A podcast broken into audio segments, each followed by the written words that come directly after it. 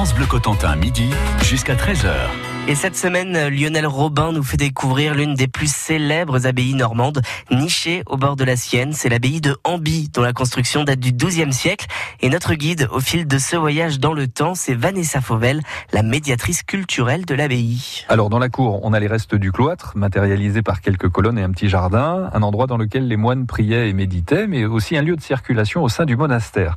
C'est par le cloître que l'on accédait aussi à la salle du chapitre, une salle qui a bien failli être démontée au début des années 20 et vendu par l'un des anciens propriétaires des lieux au Cloisters de New York. Le Cloisters, c'est un musée qui regroupe des pièces médiévales et quelques cloîtres.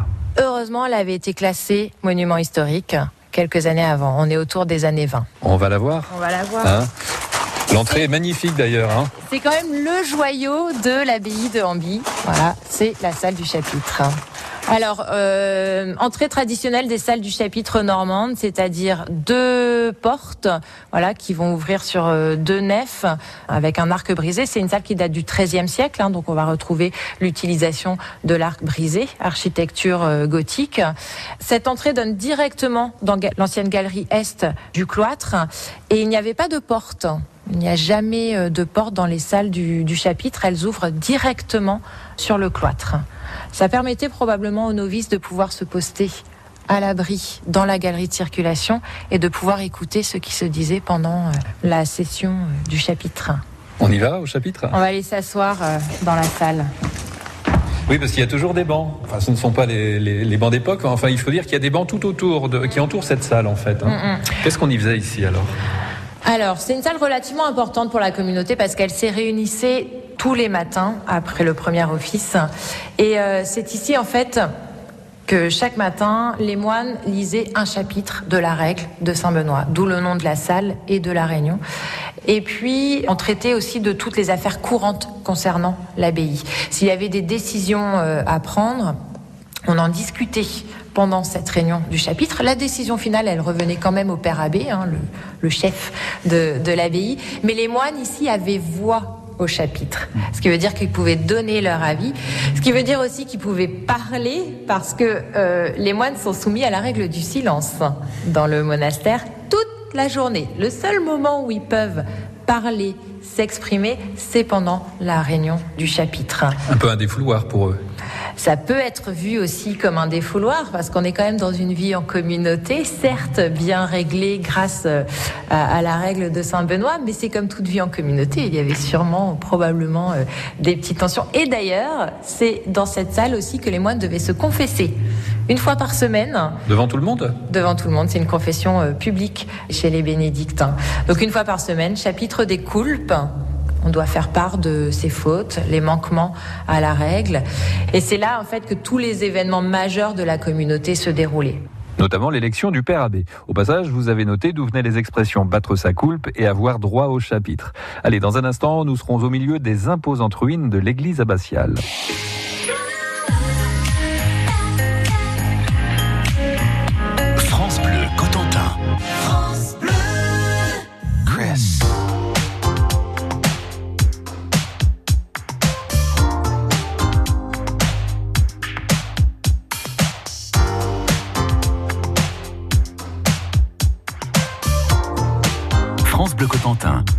Dans le Coutançais, 97.5.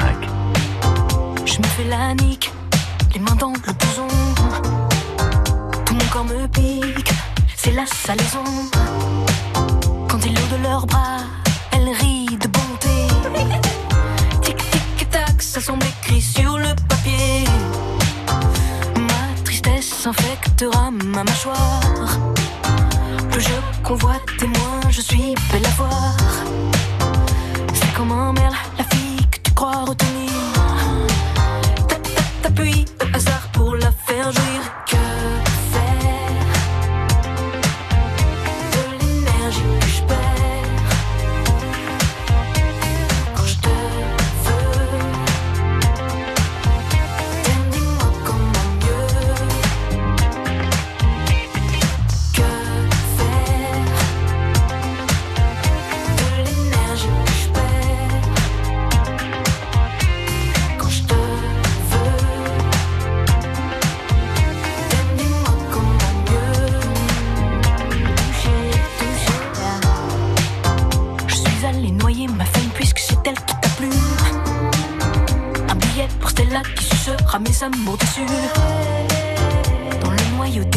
m'interpellent depuis leur que T'es- t'es- qui de la monnaie pas défendue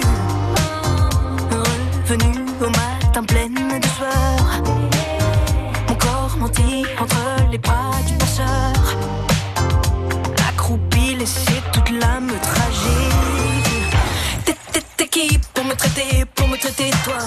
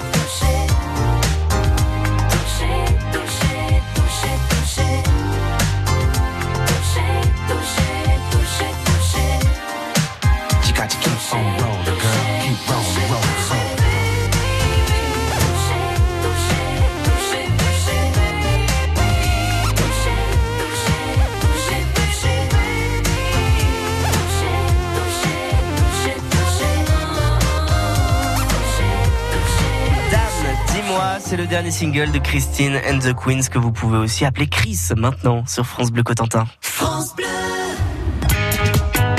De Caen au Havre, de Cherbourg à Rouen, d'Evreux à Saint-Lô. Le week-end sur France Bleu, on prend le temps de vous parler de ce qui fait la une de l'actualité en Normandie, dans toute la Normandie.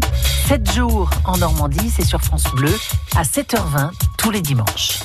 France Bleu Cotentin, midi jusqu'à 13h. Lionel Robin découvre pour nous aujourd'hui l'abbaye de Amby, fondée sous le règne du roi Saint-Louis. Pour vous situer, on est à moins de 10 km à l'est de Gavray. C'est d'ailleurs un site que vous pourrez visiter ce week-end lors des journées du patrimoine. Et suite de notre visite maintenant avec Vanessa Fauvel, la médiatrice culturelle de l'abbaye avec Lionel Robin. Alors ça y est, nous sommes sortis de la salle du chapitre et cette fois-ci, on entre, bah, j'allais dire dans le Saint des Saints en fait, dans l'église de l'abbaye. L'endroit le plus important, hein, le plus sacré euh, dans l'enclos. Sept fois par jour, plus une fois la nuit, les moines euh, s'y réunissaient. Voilà, alors c'est impressionnant quand on entre dans l'église euh, depuis le cloître, parce que on est forcément attiré vers, le, vers la voûte, mais une voûte qui n'existe plus en fait. C'est le ciel qui sert de voûte à cette église. Et c'est vrai que rien n'arrête le regard, donc on a vraiment cette impression d'élévation hein, qui est déjà marquée par l'architecture, puisque architecture euh, gothique, mais ici c'est encore plus impressionnant. Une, euh, une église avec une, euh, une tour qui culminait à 30 mètres de haut. Et puis euh, pour le chœur, on est euh, à 19 mètres. Et donc là, euh, toute la partie toiture a disparu, mais également euh, une partie, euh, l'en- l'entrée même de l'église a disparu. hein. Voilà. Alors, après la Révolution française, l'abbaye devient bien nationale. Elle est vendue, scindée en deux parties. Et l'église, elle, est vendue en 1810 par décret napoléonien, mais elle est vendue comme carrière de pierre.